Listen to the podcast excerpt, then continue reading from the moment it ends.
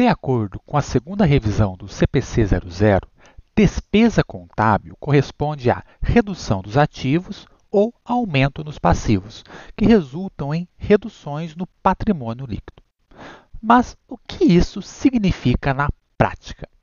É o que descobriremos agora no nosso Falando Contabilês.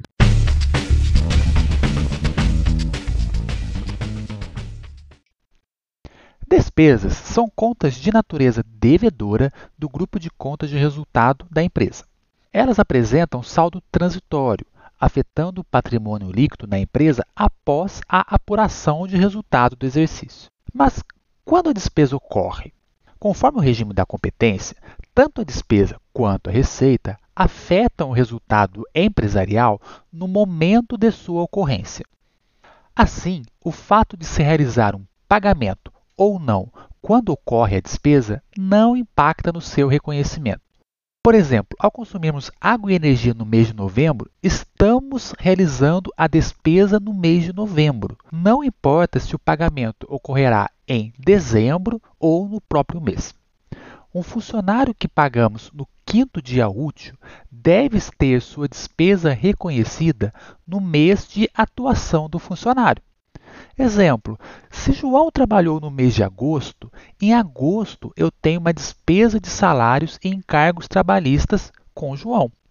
Em setembro eu registro somente o pagamento. Assim, em agosto, realizo um débito na conta salários, que é uma conta do grupo despesa de resultado, e um crédito em salários a pagar.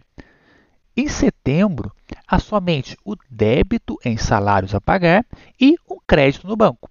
Por outro lado, se eu realizar o pagamento de um produto ou de um serviço de forma adiantada, antes de ter sido realizado ou recebido, a empresa registrará um direito que ela tem de usufruir ou receber esse serviço ou bem. Ou seja, ela terá uma despesa antecipada registrada no seu ativo.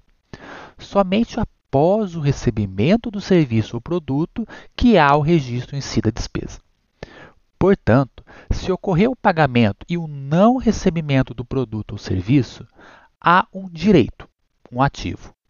Se eu não recebi o produto ou serviço, não tem um impacto no resultado da empresa.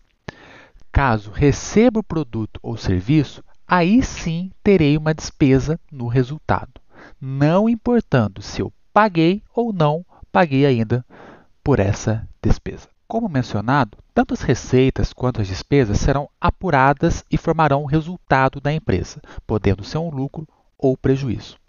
Esse será o assunto do nosso próximo podcast. Até lá!